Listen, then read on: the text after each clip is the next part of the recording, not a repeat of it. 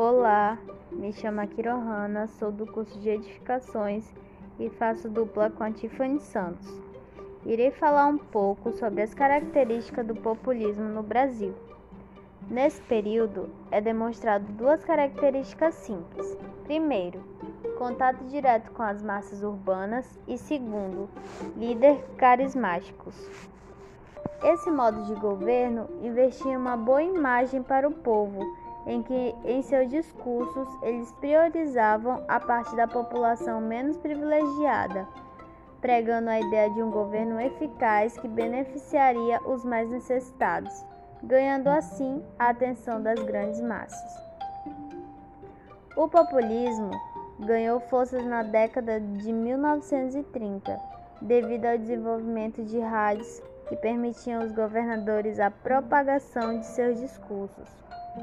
Um dos grandes exemplos desse período foi Getúlio Vargas e Hitler, pois Vargas vendia uma boa imagem que chegou a ser chamado de pai dos pobres por seu grande feito à população.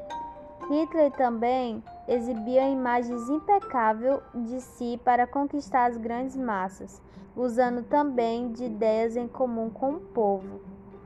Ao mesmo tempo que esses governadores eram considerados amigos do povo, eles eram extremamente autoritários à oposição e intolerantes às críticas.